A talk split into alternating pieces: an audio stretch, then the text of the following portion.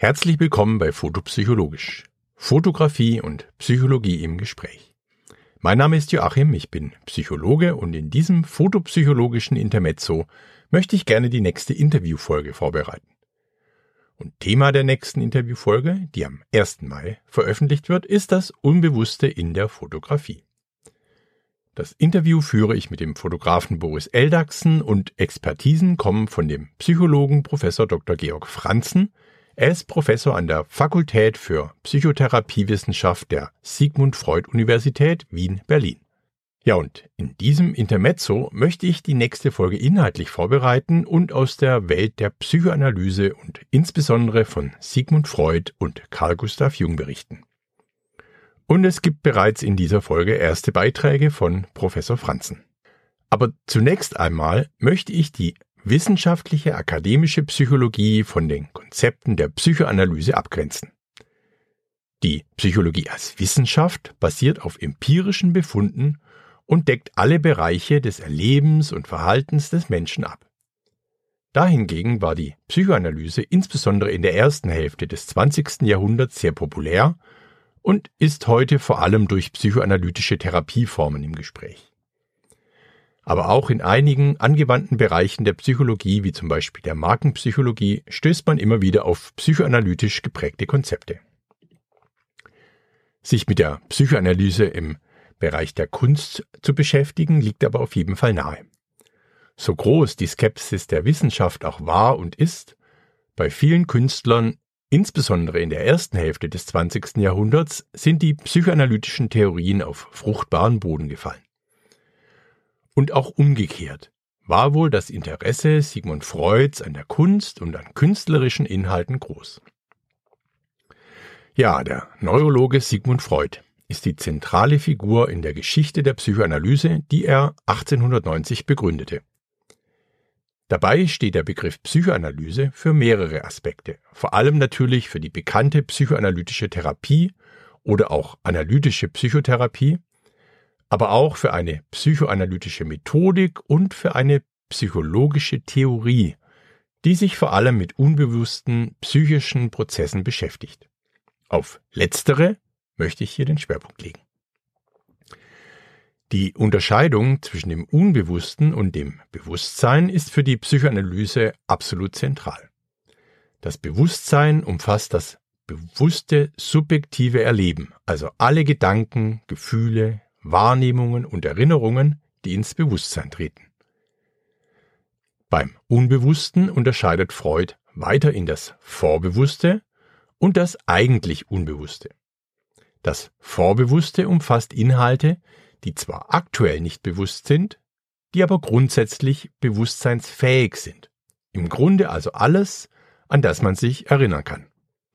Und das Unbewusste bezieht sich auf seelische Prozesse, die grundsätzlich unbewusst sind und bleiben, und solche, die mal bewusst waren, die aber ins Unbewusstsein verdrängt wurden. Darauf aufbauend hat Freud später ein Modell der menschlichen Psyche und wie sie funktioniert beschrieben. Zentral sind dabei die drei Instanzen Es, Ich und Über-Ich. Das Unbewusste entspricht weitgehend dem Es.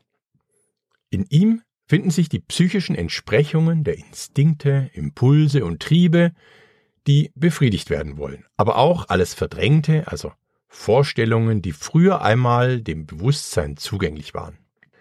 Das Ich ist die Persönlichkeitsstruktur, die sich entwickelt, um im Alltag zu bestehen und sich mit der Realität, mit der Umwelt auseinanderzusetzen. Das Ich steht für die weitgehend bewusste Persönlichkeit, und ist so eine Art Vermittler zwischen den Triebimpulsen aus dem Es und Forderungen aus dem Über-Ich, aber auch Anforderungen aus der Umwelt. Der Zugang zur Umwelt wird vom Ich über die Wahrnehmung und die Motorik kontrolliert.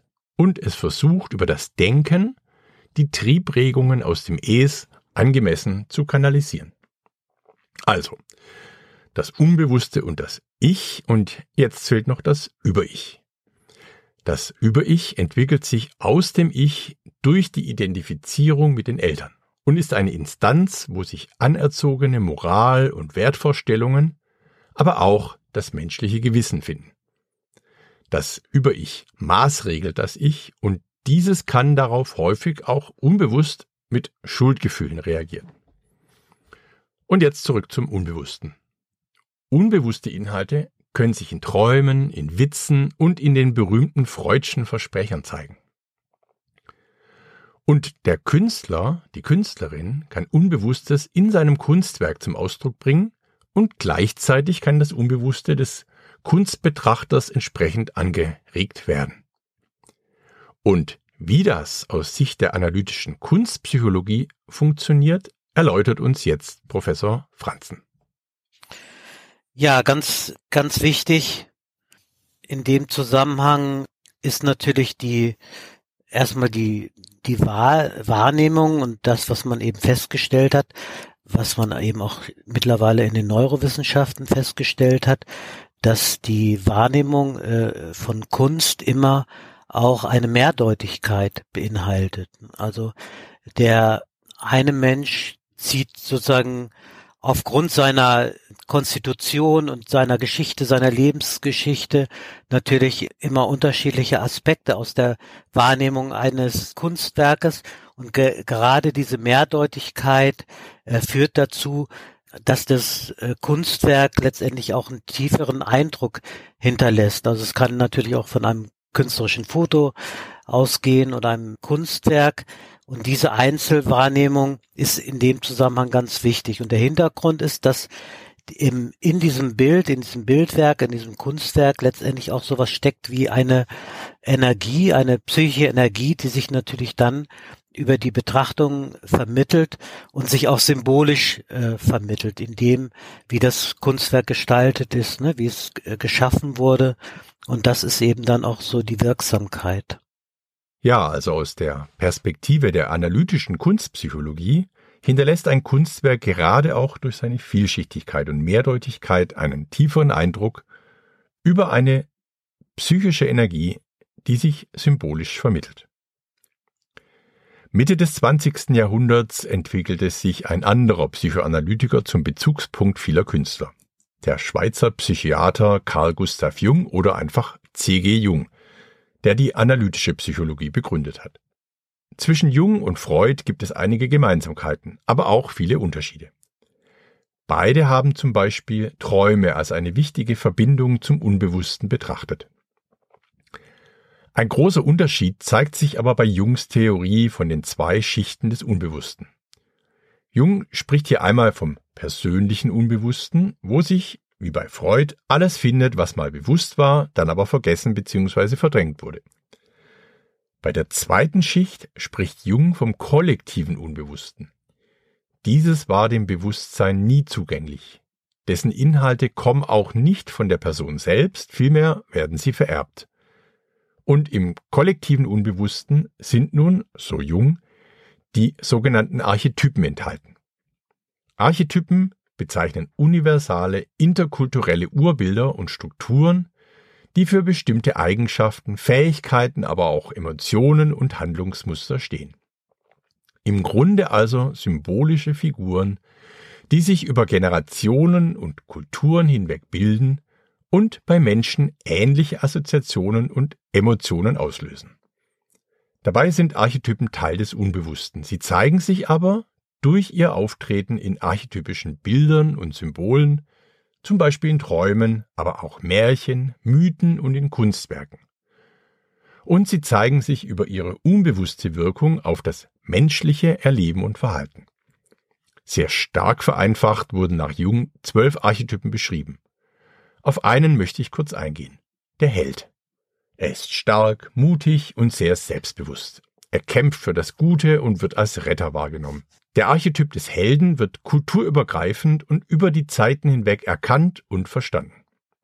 Was wäre das typische Hollywood-Kino ohne den Helden? Insbesondere in Film und Theater liegt es deshalb natürlich nahe, auf archetypische Symbole zurückzugreifen. Aber auch in der bildenden Kunst und in der Fotografie. Und auch hier wieder ein Input von Professor Franzen. Die Archetypen sind natürlich ein Begriff, der sehr von C.G. Jung geprägt wurde Und Jung äh, verstand darunter natürlich diese Möglichkeit, dass der schöpferische Prozess, wenn wir ihn äh, zurückverfolgen, letztendlich auch eine unbewusste Belebung der Archetypen zur Folge hat. Sozusagen diese Archetypen lassen sich auch besser übersetzen noch natürlich mit dem Wort Urbild und es sind eben nach Jungs Verständnis angeborene Muster des Erlebens und Verhaltens, die eben stark affektiv aufgeladen sind und sich natürlich dann auch unbewusst auswirken. Und das können sozusagen Objekte sein, ne? also ein Archetyp ist zum Beispiel äh, die Schlange oder Archetypen können natürlich auch in Träumen auftauchen und vorkommen.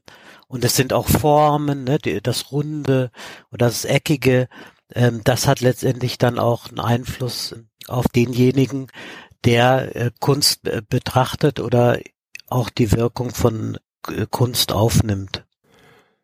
Also der schöpferische, der künstlerische Prozess, wo unbewusst Urbilder, Archetypen aktiviert werden und die dann eben auch beim Betrachter der Kunst, der Fotografie wirksam werden.